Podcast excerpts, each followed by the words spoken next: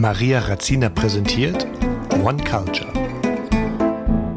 In mein Podcast lade ich nationale und internationale Gäste ein und spreche mit ihnen über ihre grenzenlose Heimatverbundenheit. Ich spreche mit Kindern der Auswanderer, die zwar die meiste Zeit ihres Lebens in Deutschland verbracht haben, aber deren Wurzeln woanders liegen. Meine Vision ist herauszufinden, wo sich die Menschen eher zu Hause fühlen. Oder spielt es keine Rolle mehr, nur weil das hier und jetzt wichtig ist?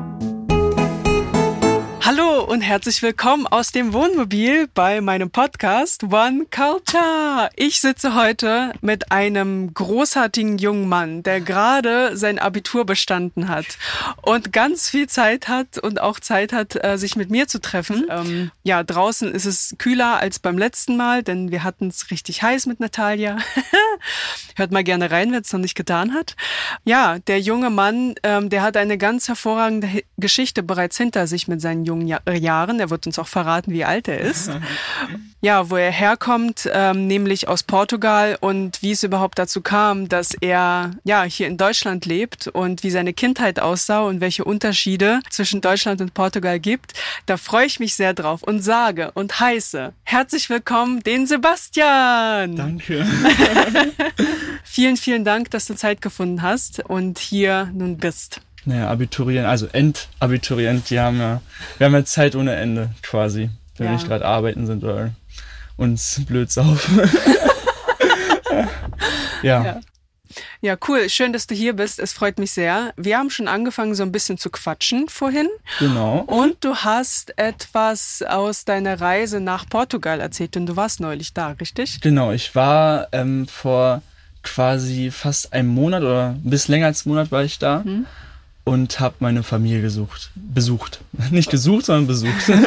und das heißt, du hast dort deine gesamte Familie oder wie sieht's aus? Mm, also, ich würde sagen, ich habe meinen Großteil der Familie dort, hm. halt zu den Menschen, wo ich am engsten Bezug habe zur Familie.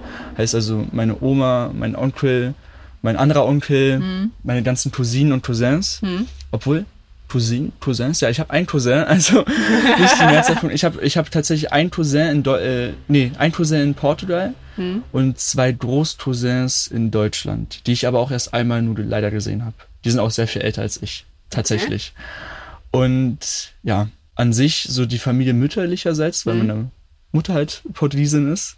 Ah ja, dein Vater nicht. Mein Vater ist Deutscher tatsächlich. Mhm. Also der ist, so wie ich es weiß, komplett deutsch.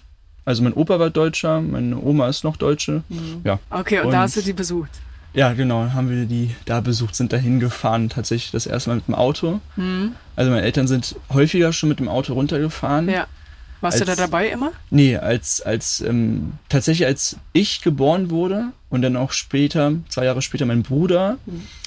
ähm, sind wir immer geflogen Mhm. Ähm, weil es, ich glaube, auch für die angenehmer war. Mhm. Nicht so viel Stress. Und ähm, ja, ansonsten, davor sind sie halt immer zu zweit runtergefahren. Jetzt, wie oft es war, weiß ich gar nicht. Die sind auf jeden Fall nicht jedes Jahr runtergefahren. Ich glaube, die sind dann meistens so zu Weihnachten oder so runtergefahren. Und, so. und du und dein Bruder seid denn hier geblieben, oder? Nee, ähm, als wir denn geboren wurden, sind wir. Ach so, da gab es ja noch was dazwischen, stimmt ja. ähm, als mein Bruder geboren wurde, da war es dann so, dass ich mit meiner Mutter und meinem Bruder ich glaube, fast ein ganzes Jahr in Portugal. Uh. Äh, lebten nur mit meiner Mutter und mit meiner Oma also, und mein Vater in Deutschland so ein bisschen die Firma gemanagt hat oder aufgebaut hat, ja. wie man es nimmt, so also eigentlich mehr erweitert hat. So und die Zeit so zurück, ich kann mich da ganz verschwommen. Ich war ich war zwei oder drei Jahre alt, ja. weil ich vielleicht sogar noch jünger. Es ist ganz schwer, das eins zu ordnen. Ich weiß auf jeden Fall, dass wir meine echt lange Zeit da unten waren mhm. und ja das war so der erste Teil der Kindheit in Portugal, wo ich mich dran erinnern kann. Schnecken sammeln unten am Fluss, daran kann ich mich ganz gut daran erinnern. Das ist ja. immer so diese Sache, ähm, wenn meine Eltern fragen, an was erinnerst du dich in Port an Portugal, als du klein warst, dann sage ich immer Schnecken sammeln unten am Fluss, weil da war ich tatsächlich, da war ich drei oder vier Jahre alt ja. und ich kann mich da so lebhaft dran erinnern, wie wir da durch die Matusch, das sind diese kleinen Büschlein ja. da ähm, neben dem Fluss, da ähm, durchgelaufen sind und ähm, Schnecken gesammelt haben, um Abendessen zu haben oder beziehungsweise um Schnecken zu essen. Ach so, habt ihr das richtig zubereitet? ja, ja. Es ist tatsächlich ein Essen, was man in Portugal sehr gerne isst am Meer. Ich weiß jetzt nicht Landesinnere, wie es da aussieht mit Schnecken, Ja. weil meistens sind das so dieses mediterrane Essen. Das ist ja meistens dieses ähm, etwas, will ich sagen, schleimige, schlotzige. Ja, Und da, dazu gehören ja natürlich auch Sch Schnecken. ja. Und ähm, ja, die haben wir zubereitet und ist schon grausam, wie man die zubereitet. Also ich esse jetzt äh, keine Schnecken mehr, Ja. schon echt lange nicht mehr. Ich habe das mal, ähm, früher habe ich ganz oft mit meinem Cousin Schnecken Ja. gegessen. Ja. Und ähm, das Lustige ist, voll interessante Mischung. Mein Onkel, der hat immer Schnecken gegessen und dazu ein Glas Bier. Oder eine Flasche Bier. Das, also die Mischung, da kann ich auch nicht mitgehen. Das ist so irgendwie. Aber wie bereitet mir denn denn zu? Man muss wahrscheinlich das Haus irgendwie. Die Schnecken lässt man, ähm, ich glaube, zwei, drei Tage etwas trocknen. Also die packt man einfach ein, die sterben ja nicht, die packt man einfach in so ein Netz ein. Oder, also so kenne ich das, wie es im Garten immer hängt. Ja, so, ja. wenn, wenn wir die nicht gerade sammeln, Ja. dann sammelt die meine Oma halt über Zeit und packt die alles in so ein, so ein Netz rein, Ja. in so einen kleinen Beutel. Und ähm, wenn man sie halt sammelt und gleich zubereiten möchte, dann äh, tut man sie halt wirklich gleich in den Kochtopf, le lebendig und äh, kocht die halt lebendig. Okay. Ja, das ist ja brutal. Das ist und dann brutal, ja. und dann essen tut man die ja ähm, noch mit dem Gehäuse, also man isst nicht das Gehäuse mit, sondern man hat dann die Schnecke vor sich, ja. hat dann äh, einen Zahnstocher oder so und dann zieht man ähm, das Schneckenfleisch, Ja. zieht man dann sozusagen mit dem Zahnstocher raus und genießt. Ach Leute, wenn ihr sehen könntet, wie lebhaft er das gerade gezeigt hat, oh nein. wie man das, wie man das da raus, jetzt versuche ich dir selber zu zeigen, ja, wie man das da rauspopelt. Okay, Mhm. krass. Ist so in etwa. Ja, ne, ich hatte mal auch mal Schnecken gegessen, aber die waren äh, schon fertig ausgepult Mhm. und die waren recht hart dann im, im Geschmack. Also so im, wenn ich die au- abgebissen habe oder gebissen habe, durchgekaut habe, dann waren sie recht hart, noch so zäh. Oh, Oder ist es nicht so? eigentlich nicht. Das Nee? ist, es sollte eigentlich ganz weich sein, so wie ich mich dran erinnere. Ja. Okay. Ich habe tatsächlich lange nicht mehr Schnecken gegessen. Hab's eigentlich auch nicht mehr vor. So. Sind so, so Geil. klein und süß. Schnecken. Aber jetzt sind wir schon so tief ins Thema reingeraten. Mhm. Ähm, ich weiß, ich weiß gar nicht, meine Zuhörer wissen gar nicht, wer du so bist. Genau, stimmt ja. ich Ähm, würde, ich würde mit dir eine kurze Frage, kurze Antwortrunde starten, Ja, damit wir dich so ein bisschen kennenlernen. okay. Bist, bist du bereit? Ja, ich bin bereit. Wo liegen deine Wurzeln? Genau. Meine Wurzeln. Hm, interessante Frage. Wenn ich einen Baum jetzt auf die Landkarte malen müsste, ich als Baum, dann wären ganz klar Wurzeln so Portugal und Deutschland, aber so einen großen Baum gibt es ja nicht mit so großen Wurzeln.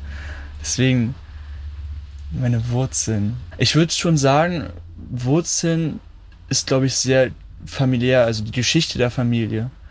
Und wenn ich denn da so in die Tiefe gehen würde, würde ich ganz klar sagen, dass meine Wurzeln in Deutschland liegen, aber auch in Portugal. Und das ist das Interessante, umso mehr man über seine Vorfahren so weiß, ich glaube, umso inniger ist so dieses, dass man da sich so auch heimisch fühlt oder beziehungsweise dass da so die Wurzeln liegen.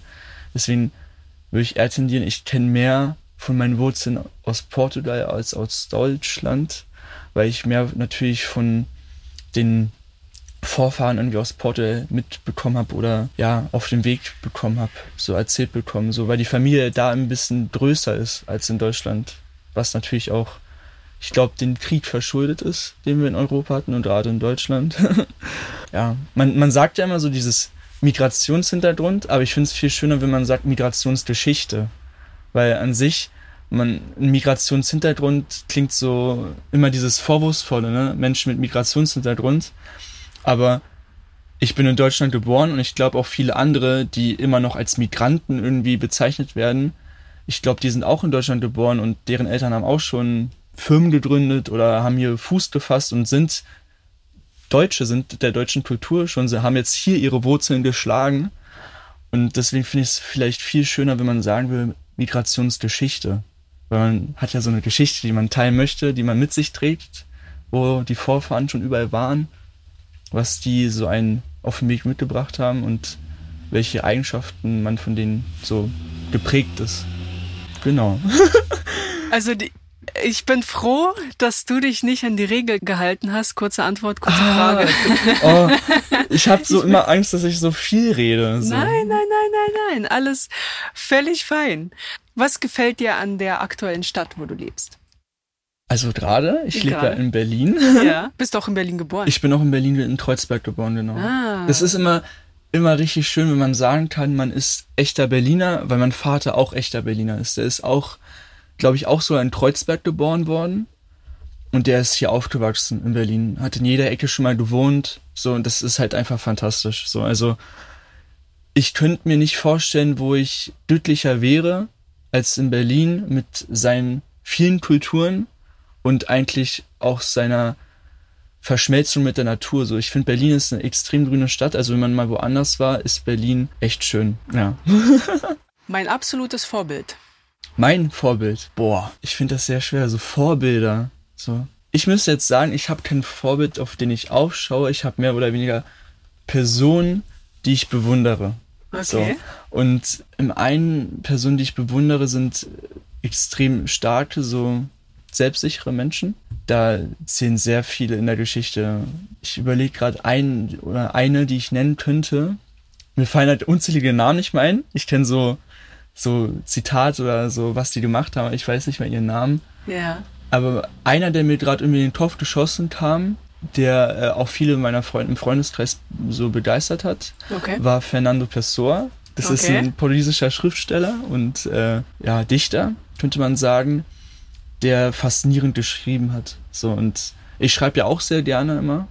Und ähm, wenn ich so an jemanden denke, den ich als Vorbild haben sollte, wäre es vielleicht Fernando Pessoa. Aber bin ich mir nicht so sicher, weil der Typ war auch ein bisschen so verrückt. Ich glaube, das ist ganz gut, wenn man verrückt ist. Ein bisschen jedenfalls. ja, Schön. Ja. Das entspannt mich. hoffe ich. Wir sitzen hier in Was einem ist- Raum. Also meine Frage ist, was entspannt dich? Ach so, was entspannt mich? Ach so, ach so. Was mich entspannt ist, hier in Deutschland, Mhm. ähm, bei mir auf dem Land, auf ähm, einer Wiese zu liegen, die ich mir so als kleinen Zufluchtsort so gestaltet habe. So, also es ist voll interessant, es ist eine gemachte Straße, Thea-Straße, Kilometer weiter entfernt ist. Ja. Und ähm, da fährt niemand dran vorbei. Niemand fährt da vorbei. Höchstens mal ein Traktor, der zum nächsten Feld fährt, aber sonst niemand. So. Dann steht da so ein Baum, ein Apfelbaum, ein ganz alter, nicht besonders groß. Und daneben ist dann so eine schöne Kante hoch zum Feld und dazwischen ist halt die Wiese. Und dann lege ich mich immer da mit einer Decke auf die Wiese und man hat perfekte Sicht zum Sonnenuntergang und vor einen sind die Felder und die Wälder und das ist, da weiß ich, dass ich da, da, wenn ich da hinfahre, entspanne ich mich da. Das weiß ich. Wow. Ja. Ich glaube, man braucht Orte zum Entspannen. Ich könnte nicht wirklich Augen zu machen und so entspannen. Also so eine Art Meditation wäre erstmal nicht drin. Ich glaube nicht, weil ich glaube, ich brauche diesen Ort, der mir sagen kann, so ein bisschen mit seiner Art, so mit seiner, auch so diese Naturverbundenheit, die ganz oft fehlt. Ich glaube, ich brauche da so einen Ort, der mir die gibt. So. In Berlin fällt mir das sogar ein bisschen schwer. Dafür ist die Stadt vielleicht mir doch zu groß und zu laut. Mhm. Und ähm, man ist nicht so oft alleine, obwohl man sich vielleicht alleine fühlt in der Gesellschaft. Voll, Ja. voll. Ja. Oh, da könnte man schon wieder Philosophie ja sehr, sehr stark sogar, ja. Du das machst, ist eine du machst ja Vorlage. Themen auf. Erstmal Schnecken und dann kommt das. Geil. Ähm, wir gehen mal weiter. Wenn du eine Superkraft haben könntest, welche wäre das? Ich würde halt gerne eine Superkraft haben, die mir natürlich einen Vorteil verschafft, Ja. aber nicht irgendwie, die man ausnutzen könnte im negativen Sinne. So. Und deswegen würde ich ganz gerne Gedanken lesen können, um den Menschen vielleicht das zu geben, was die halt gerade so sich vorstellen, was sie gerne hätten. So.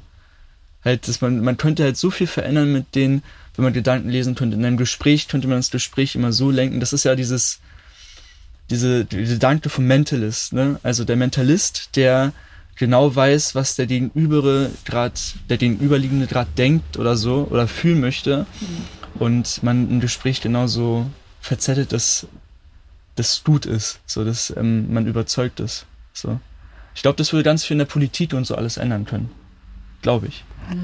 Wenn man es gut umsetzt. Wenn man das gut umsetzt. Wenn man es gut umsetzt und nicht diese Macht missbraucht.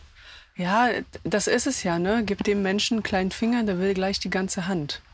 Ja, Das ist dann immer so die, die Balance dazu zu finden, das ist, glaube ich, sehr schwierig, vor allem heute. Na, perfektes Beispiel ist, ähm, glaube ich, das Parfum.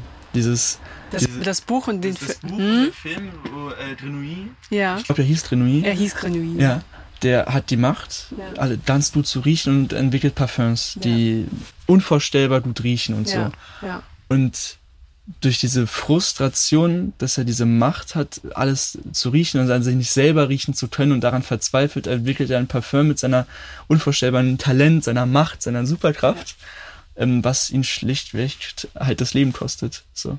Na, man muss dazu sagen, dass er halt an dem stinkendsten Ort geboren wurde, Mhm. auf dem Fischmarkt Ja, irgendwie. genau. Und dann hat er seine Superkraft sozusagen entwickelt. Ähm, ja, mehrfach geschaut, den Film. Das ist eine fantastische Geschichte. ja. Hast du das Buch schon mal gelesen? Ich habe das Buch gelesen, dann mussten wir es nochmal wegen der Schule. Mhm. Was heißt mussten? Wir durften es nochmal wegen der Schule lesen. Ja. also bei manchen Büchern ist halt wirklich so, die hat man gerne gelesen. Ja. So, und das war eins davon. Und ich finde aber auch der Film ist fantastisch. Ja, so. Manche Szenen vielleicht ein bisschen irgendwie nicht ganz so, wie man sie sich vorgestellt hat. ja. Aber es ist ja meistens immer so. Ja. Aber Siehe Harry trotzdem. Potter. Ja, ja, Ja. ja. Harry Potter habe ich tatsächlich nie gelesen. Ich habe nur geschaut. Okay. Meine Ja, lieben Freunde, hiermit ist der Podcast zu Ende. Nein, Harry Potter hat mich halt nie so, das war glaube ich, ich bin 2001 geboren Mhm. und Harry Potter war so dieses, wo wirklich so Kinder das schon gelesen haben und ich war halt nicht so dieser Leser früher, so ganz, okay. ganz lange nicht, Ja. weil jetzt kommt, äh, jetzt oute ich mich, ja. ich eine LAS hab, so tatsächlich und Was das bedeutet das? LAS bedeutet Leserechtschreibschwäche. Mhm. Und die hatte ich halt früher in Grundschule ganz stark. In der Mittelstufe war sie auch merkbar ausgeprägt. Und das begleitet mich halt bis heute so ein bisschen die LAS in Textlesen. Und das ist so die perfekte Überleitung, denn Ja. ähm, diese LAS kommt ja vermutlich auch von diesen Bilingualen, dieses Zweisprachigkeit, dass man zwei Sprachen spricht und dann noch in der Schule noch eine gelehrt bekommt, und zwar Englisch.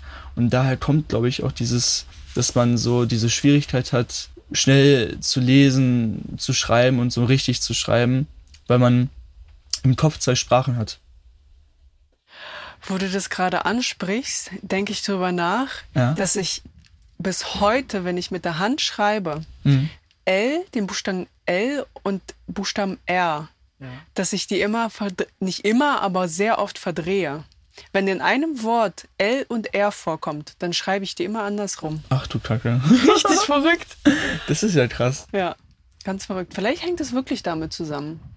die meisten meiner Freunde, Mhm. die halt ähm, mit mir auch in der Klasse waren, Ja. die hatten halt das Problem. Das merkt man ja auch von äh, Klassen, die so Eu Europaklassen nennt man die ja oder ich weiß nicht wie das ja ich weiß nicht wie das Fachwort dafür ist. Okay. Dieses, ähm, Also sind es praktisch ähm, auch Menschen, die halt.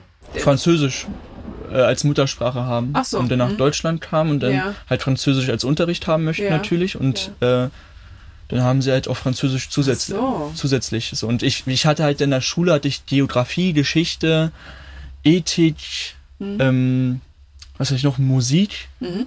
Und halt Portugiesisch auf Portugiesisch. Ah, und ähm, alle anderen so Fächer wie Deutsch, Mathematik, Chemie und Phy äh, Physik Mhm. und natürlich Sport hatte ich auf Deutsch. So und Ah. ähm, das sind halt so dieses SAB-Klassen oder wie die heißen. Ich weiß nicht mehr wie. Okay. Das ist schon lange her schon tatsächlich. Ja, lang, Ja, lange. ganz lange her, gerade mal Abi gemacht. Naja, da war, da war es ja nicht mehr so. Ich habe dann halt die Schule gewechselt, also so. Mittelstufe, vier Jahre, da war das so, beziehungsweise von der ersten bis zur zehnten Klasse. ja. Und jetzt von der elften bis zur dreizehnten hatte ich die Schule gewechselt auf eine Ach so. echt tollen Schule und da hatte ich aber leider kein Portugiesisch mehr. Ah, So. okay. Okay, ach, das ist ja verrückt. Da hattest du noch Portugiesisch, das heißt, du konntest praktisch deine, deine Muttersprache Mhm. ähm, noch richtig lernen. Ja, das ist tatsächlich so. Also man konnte ihn nochmal richtig lernen, so, weil Ja. ähm, wenn ich jetzt Portugiesisch reden würde, würde man ganz klar merken, dass ich einen Akzent habe. Du Weil, hast einen Akzent? ja, habe ich, hab Okay. ich. Also man, man merkt es. Das Coole daran ist, meine Cousine und mein, ähm, ihr Freund, die sagen immer, ey, du redest voll gut auf Portugiesisch. Und klar, wenn man drin ist, wenn man schon seine drei Tage nur Portugiesisch geredet hat, ist wie Fahrradfahren, dann kann man auch äh, lange Strecken fahren, äh, Ja. reden so Ja. und auch sich richtig in Gesprächen einbetten und so Ja. alles. Das Problem ist, ähm, wenn man dann so etwas länger Deutsch geredet hat, Mhm. so jetzt ist man wieder über einen Monat in Deutschland und man kommt gar nicht mehr so Portugiesisch zu reden, dann verändert sich auch so, wie man die Zunge bewegt oder so und ganz vieles verändert sich so. Auch das Denken tatsächlich. Das ist, das ist immer das, was ich, mit, mit, mit was ich mich am meisten beschäftigt, weil in der Schule hatten wir, in Deutsch hatten wir Sprachphilosophie beziehungsweise Sprachwandel und alles Mögliche Ja. und Sprachtheorie. Und da ist mir einer in den Kopf geblieben, das war Wittgenstein. Der hat gesagt, dass ähm, die Grenzen meiner Sprache sind die Grenzen meiner Welt. Das ist ein richtig krasses Zitat, weil ähm, wenn ich mir überlege, wäre ich nur auf Portugiesisch aufgewachsen, hätte ich nur Portugiesisch, würde ich ganz anders denken und vielleicht auch handeln, wäre eine ganz andere Persönlichkeit. So, das gleiche, wenn ich nur auf Deutsch aufgewachsen wäre. Und ich habe beides. Also ist ja irgendwie auch dieser Horizont erweitert, so die Welt zu sehen, vielleicht auch. Dinge zu beschreiben, die man im Deutschen vielleicht nicht beschreiben kann. So. Das fällt mir ganz oft auf, wenn ich was schreibe. Ich es auf Portugiesisch schreibe und dann übersetzen soll auf Deutsch. Das war erst letzte Woche so, wo ich einen kleinen Text, den ich geschrieben habe auf Portugiesisch, Ja. zwei Freunde, also eine Freundin und eine Fre ein Freund übersetzen sollte. Und das, das hat mir so, das hat mir so schwer gefallen. Ist mir so Ja. schwer gefallen, Ja. das so zu übersetzen, dass die Gefühle in dem Text, wie er auf Portugiesisch dasteht, im Deutschen genauso rüberkommen. Krass, aber das ist, das ist echt auch meistens so, ne? Weil zum Beispiel Faust zu übersetzen, das ist, glaube ich, auch richtig hart, weil das ist ja eine ganz spezielle Sprache, die dann, die dann Goethe äh, Ja. verwendet hat, ne? Oder generell dann, wenn man wirklich die, die uralte deutsche Sprache dort Gedichte schreibt oder einen Text schreibt, den dann zu übersetzen und das so rüberzubringen, das ist, das ist genau dieses Gefühl, was der Schriftsteller halt hatte, äh, zu übermitteln, es ist schon hart. Das, also, ist, das ist der größte, ich glaube, das ist so das größte Ding, was man vielleicht ähm, bewältigen muss bei manchen Dingen. ich, von dir kann ich nur lernen. Richtig cool. Naja, Was ist deine Lieblingsband? Es sind Fragen, aber wirklich. So, Wir wollen dich kennenlernen. ja, also Lieblingsband, das ist auch wieder so, ich habe nicht so Dinge, die meine Lieblingssachen sind. So. Okay. Aber von Band jetzt her, was ist meine Lieblingsband? Oder was ist dein Lieblings, ja, den du gerne hörst? Ich hau auch alles. Also, ich würde sagen, so Pink Floyd hat mich so in der Kindheit sehr geprägt. Oh, nice. Aber auch jetzt im deutschen Tonsteiner Scherben und eigentlich extrem viele so. Aber im englischen Bereich war es auf jeden Fall Pink Floyd. Tatsächlich im portugiesischen habe ich keine Band. Wenn du portugiesische Musik hörst, feierst du dann so richtig? So, oh geil, portugiesische Mucke? Oder? Ähm, ich glaube, das, das ist die Sache. Portugiesische Musik ist halt auch wieder ein ganz anderer Stil und so. In Portugal hört man ja meistens Fado. Das ist dieses, das ist so das, was man sagen würde, das ist in Deutschland der Schlager. So. Und tatsächlich ist es so, das kann man sich sogar tatsächlich anhören. Finde ich jetzt nicht so schlimm wie Schlager, ähm, weil es wirklich wieder so eine Geschichte beschreibt. Es ist Gitarre da drin und so alles Mögliche. Und das ist dann wiederum schön, aber so politische Texte so mitzusingen oder so, mit zu rappen, wenn es ein Rap-Text ist, ja. ist nicht so. Also, also ich habe mich noch nie so erlebt, muss ich sagen. Tatsächlich. Äh, wir kommen auch zur letzten Frage. Mhm. Ähm, was ist die größte Dummheit, die du bisher gemacht hast? Die größte Dummheit, Mhm. die mir am meisten Spaß gemacht hat, war auf dem Land. Mhm. Da war die Baustelle, die, Mhm. wo gerade die Trafostation, wie ich Ja. schon erzählt habe, gebaut wurde. Ja. Da wurde die Trafostation gebaut und die wurde tatsächlich von der Bundeswehr oder von irgendeinem Sicherheitsdienst bewacht, Ja. der auch eine Waffe hatte, also der wirklich eine Ja. Waffe tr- trug. Natürlich wurde jetzt nicht eingesetzt, also ich werde jetzt, Ja. die wurde nicht eingesetzt. Aber wir haben den Spaß uns gemacht, wir Jugendliche, dass wir in der Nähe, haben wir uns im Wald so eine kleine Bude gebaut und so, haben dann immer so die Baustelle ausspioniert und wollten eigentlich auf die Baustelle gehen. Sind wir auch ein paar Mal, aber ab da wurde dann Sicherheitsdienst gemacht. So, und dann haben wir uns immer geguckt, okay, Sicherheitsdienst, lass die mal ärgern. Ja. Und dann haben wir eine Kartoffelkanone gebaut. Und ich möchte jetzt ganz kurz erwähnen, falls Leute wissen, was das ist. aber nicht wissen, wie die Rechtslage in Deutschland ist. Eine Kartoffelkanone steht unter dem Waffenschutz, also Waffenschutzgesetz oder wie steht unter. Man braucht also man braucht nicht mal einen Waffenschein, das ist einfach verboten. Eine Kartoffelkanone ist eine Waffe, die darf man nicht bauen, die ist verboten. Mhm. Und wir hatten die wundervolle Idee, so eine zu bauen mhm. und haben uns dann immer an die Baustelle rangeschlichen und haben dann mit Äpfel auf die Baustelle geschossen und auch einmal das schönes Fenster getroffen von dem Beamten oder den Sicherheitsbeamten, Sicherheitsdienst, ja. der da drin saß. Der kam natürlich dann rausgestürmt, hat uns dann gesehen da auf dem Feld, da an den Bäumen gekauert. Wir hatten sogar ein Tarnnetz von der Bundeswehr, hatten wir bei einem Kumpel, sein Vater war in der Bundeswehr, wir hatten so ein Tarnnetz, so ein Camouflage-Tarnnetz und hatten uns da drunter versteckt, aber hat nichts gebracht. Dann sind wir losgerannt aufs Feld. Und ähm, dann hat er gemeint, er hat uns gesehen, er hat uns gesehen, hat er rumgeschrien. Dann habe ich nach hinten zum Kumpel geschaut, dann stand der auf auf einmal und meinte so, nee, hast du nicht. und dann kann ich mich nur daran erinnern, dass wir bis drei gezählt haben und dann das Feld heruntergerannt sind und so oft mit unseren Füßen umgeknickt sind, weil das Feld total löchrig und äh, ein richtiges Acker war und so. Das war lustig, eine lustige Dummheit, die ich erzählen kann. Geil. Ich glaube, andere Dummheiten werde ich nicht erzählen. Können. Schon in Ordnung. Ach, das ist ja witzig. Ach, krass. Also, da sind, da sind ja, man kann dich hier gut kennenlernen und dir noch sehr lange zuhören. Mhm.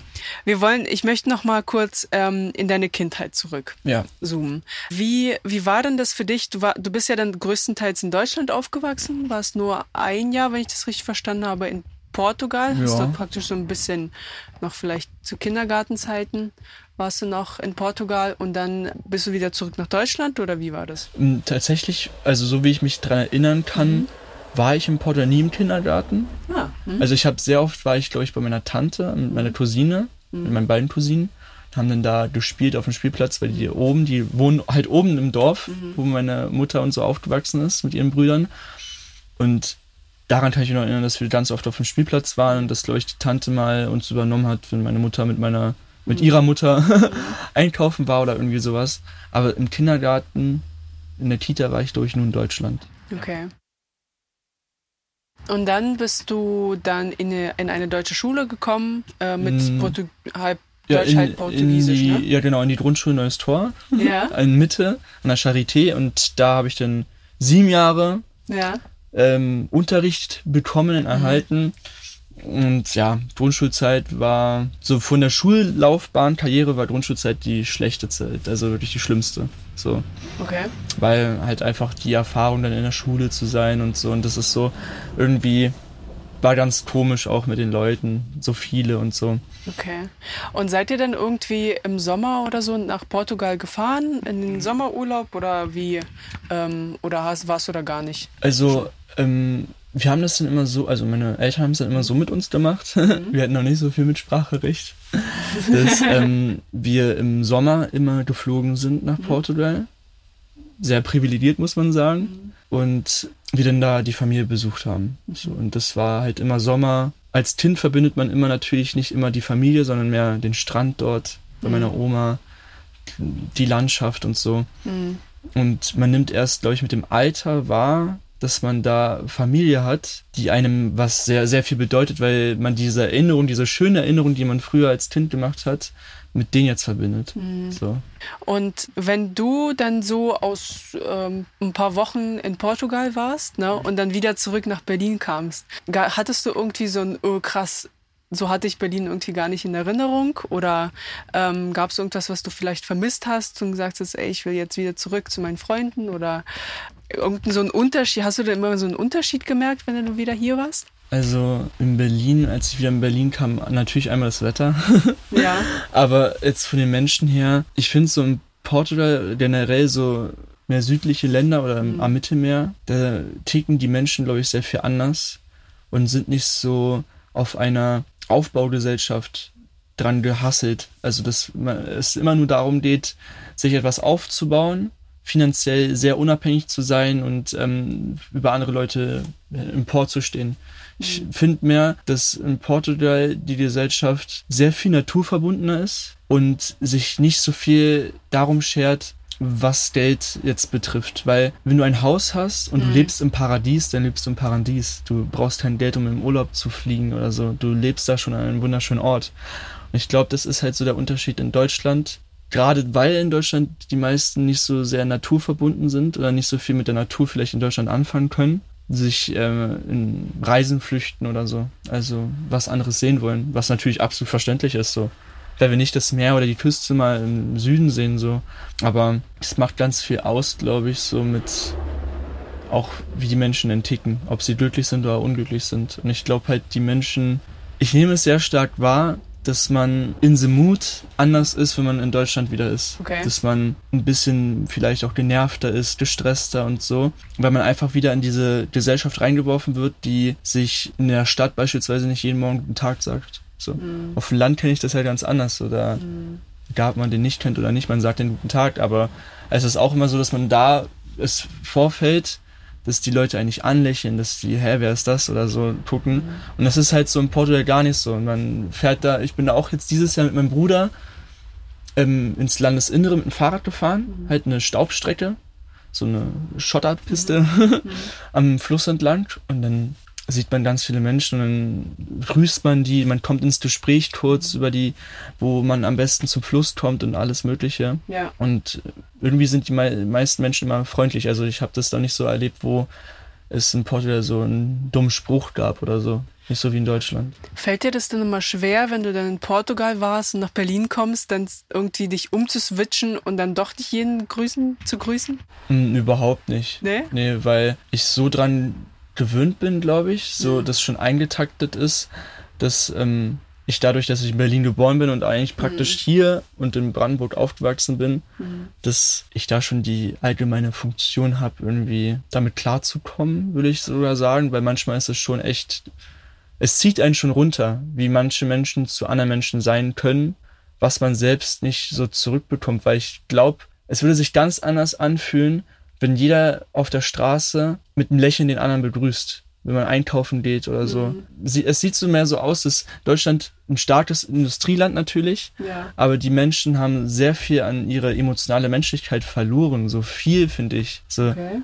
weil das ist, glaube ich, das beste Beispiel ist, als ähm, du mich auf der Parkbank angesprochen hast, Ja. weil das ist so etwas, was ich in Deutschland nicht so sehr kenne, halt außer jetzt vielleicht in meiner Altersgruppe, wo man sich dann so kennenlernt, Ja. aber sonst jeder andere läuft vorbei, guckt einen vielleicht grimmig an oder ist im Gespräch mit jemand anderen und so.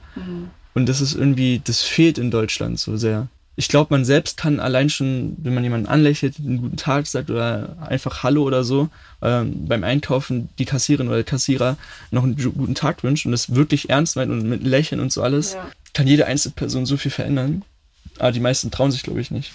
Nun ja, wo wir gerade so mit, schön miteinander sprechen, ja, habe ich doch noch eine Frage an dich, beziehungsweise ich bin ähm, durch die Straßen gelaufen und habe ein paar Leute gefragt, welche Stereotypen sie gegenüber Portugal haben. ja. Und ja, hier ist die Aufnahme, hörst dir an und wir schauen mal, was du dazu sagen hast. Okay. In Portugal. Äh, fangen wir mal ganz lustig an. Äh, Cristiano Ronaldo. Und was noch? Ähm, an sehr, sehr gastfreundliche Menschen, die ihr letztes Hemd geben würden für die Gäste, die sie empfangen. So.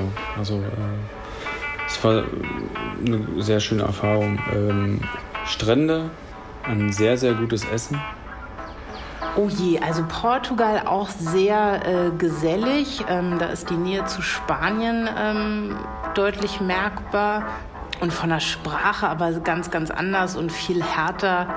Und ich würde daher, glaube ich, die Portugiesen im Vergleich zu Spanien ein bisschen äh, strenger einsortieren. Ei- einmal lustig bei dem Herrn, bei, bei dem Mann, dass er sofort so an Ronaldo dachte. So, das ist so, ich weiß nicht, so, wenn man selbst Portugiese ist, hätte ich mir gar nicht gedacht, dass das ein, so der erste Eindruck vielleicht von Menschen ist, das ist der erste Einfallspunkt, weil ich das überhaupt nicht auf dem Schirm habe. Ist auf jeden Fall lustig, aber naja. ähm, ja, aber er hat auch sehr viel zutreffende Sachen so gesagt, so mit Gastfreundschaft, dieses schöne Landschaft und so und wirklich, dass die Menschen ihr letztes Cent geben würden für die Gäste, die man hat. So, weil das einfach kulturell einfach noch da ist. So glaube ich so. Wurdest du denn auch so erzogen irgendwie, dass du dann auch dein letztes Hemd geben würdest? Das ist ja das Krasse. So auf dem Land da, bei meinen Freunden und so, in unserem Haus, da war jedes Wochenende war die Bude eigentlich voll mit meinen Freunden. Und ich glaube, das ist ganz stark so der Charakterzug von meinen Eltern gewesen. Natürlich hatten sie auch immer was dagegen, wenn so viele Menschen kommen, so schmutzig und so alles mögliche, Dreck kommt nach, nach Hause und so alles mögliche. Aber ich glaube, Gastfreundschaft ist in unserer Familie immer noch sehr groß. So. Also würdest du eher die Stereotypen mehr bestätigen als dagegen sprechen? Also vom ersten Jahr, von ähm, der Frau, die da noch ähm, was eingesprochen hat, die meint ja so, ähm, dieses, dass Portugiesisch sehr hart ist und ähm, sehr streng, so und das hört sich auch wirklich so an. Das ist ja das Schwierige, was ich auch immer wieder, was, was mir auch immer sehr schwer fällt, wenn ich wieder nach Portugal komme, so und dann da bin, ist konfrontiert zu sein mit der, wirklich mit der Deutlichkeit der Sprache. So, das. Wie meinst du das? Dass Dinge so deutlich dargestellt werden mit der Sprache. Also das fällt, fällt vielleicht einem schwer jetzt auf Deutsch zu erklären. Ich fühle halt einfach immer so, dass, wenn man Onkel redet und so, das ähm, jetzt nicht unbedingt aggressiv ist, wie ich finde im Deutsch, Deutschen, dass das sehr aggressiv ist, wenn man laut redet und so, sondern dass es eher deutlich und ähm, direkt ist, so dieses, mh, mm, das hat immer so zu sein und wird auch immer so bleiben. So. Und das kommt dann natürlich auch einem vor, dass ich glaube, es sehr streng ist. Also auch, glaube ich, die Erziehung in Portugal ist, glaube ich, mit der Sprache, kommt einem sehr viel strenger vor. Okay, wo wir gerade von, von Heimat sprechen, ne? Wenn, ja, wo fühlst du dich denn irgendwie am heimischsten? Also du bist, heimischsten. wo bist, also wenn du, wenn du jetzt hier in Berlin bist, ne, ist es bestimmt, dann sagst du, jetzt fahre ich nach Hause. Aber wenn du in Portugal bist, dann fährst du auch nach Hause, oder? Ja. Ja. Ja. Es ist eigentlich immer so, dass ich sage, ich fahre nach Hause und dann meine ich den Ort, wo ich da meine Freunde habe, meine Familie habe, wo ich mhm. mich eigentlich wohlfühle, so. Mhm das ist so dieses Heimatgefühl ist, glaube ich, ganz, ganz persönlich. Mhm. Und jeder Mensch empfindet da bestimmt was anderes. Mhm. Und bestimmt kann man so sagen, ja, Heimatgefühl ist da, wo, also die Heimat ist da, wo die Familie ist und wo Freunde sind. Aber ich glaube, man muss da auch ein bisschen egoistisch mit sich selbst sein oder gegenüber anderen und sagen, ähm, man ist da beheimatet, äh, man fühlt sich da heimisch, wo man sich wohlfühlt mit der Gesellschaft. Oh Mann, schöne Worte. Ja. ja. Wenn wir jetzt nochmal zurückgehen zu deiner Jugendzeit, ne? Mhm. Die ist jetzt noch nicht so lange her. Ich fühle mich schon so ein. Hör auf. Also wenn du 2001 geboren bist, dann ja, ist ich, es ja... ich bin, ich bin schon im 21. Jahrhundert geboren. Das ist das Krasse. Das sage ich mir immer. Ja, es ist, es ist echt beeindruckend und ähm, es ist für mich sehr erschreckend, weil ich ein Kind der 90er bin. Und wenn ich sage, ich bin 1900 hm, geboren, dann fühle ich mich wie so ein Dinosaurier aus dem, in welchen, keine Ahnung, auf dem, aus dem 20. Jahrhundert. Und das ja. hört sich so alt an. Aber oh. ähm, ja, was sind, wenn, wenn du an deine Jugendzeit denkst, was sind denn so deine Freunde? Sind denn eher das alles hm, ja komplett deutsche Freunde und du sagst, okay, du trennst es irgendwie zwischen, in Portugal hast du deine portugiesischen Leute und hier hast du nur Berliner oder wie sieht dein Freundeskreis aus? Also das, so, also sogar, also gar nicht, also was mir, was mir auch selbst immer aufgefallen ist, dass man in Portugal, da man ja immer nur ganz kurz dort ist, so vier Wochen, also kurz in Anführungsstrichen, ähm, dass man da nicht auf, darauf zukommt, einen Freundeskreis zu bilden, wirklich. So. Okay. Also man hat da seine Familie und mit denen ist man dann ganz viel gemeinsam Intuit so und verbringt mit denen Zeit. Und ich glaube, in Portugal ist es wirklich schön, so Zeit mit der Familie zu bringen und das auch machen zu können, was ich meistens viel zu wenig wertschätze, weil ich natürlich auch Menschen kennenlernen möchte.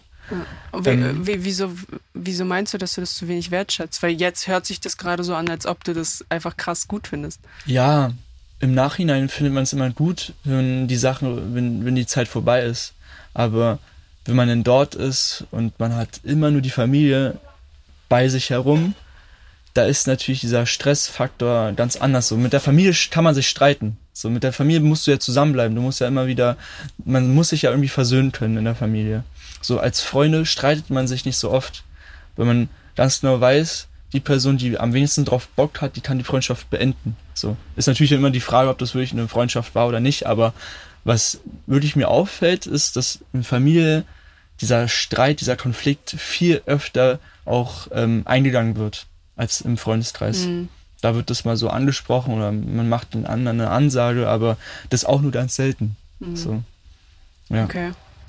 Und ähm, das heißt, also das heißt, du hast hier eher einfach nur aus allen Kulturen irgendwie alle möglichen Alles Freunde. Nur, ich habe noch gar nicht ja. so darüber nachgedacht, ob ich ob verschiedene Kulturen Freunde habe, mhm. weil eigentlich ja, ich habe halt ganz viele Freunde und so, ja. die alle aus verschiedenen Kulturen sind, wenn man das allgemein verfassen soll. Ja.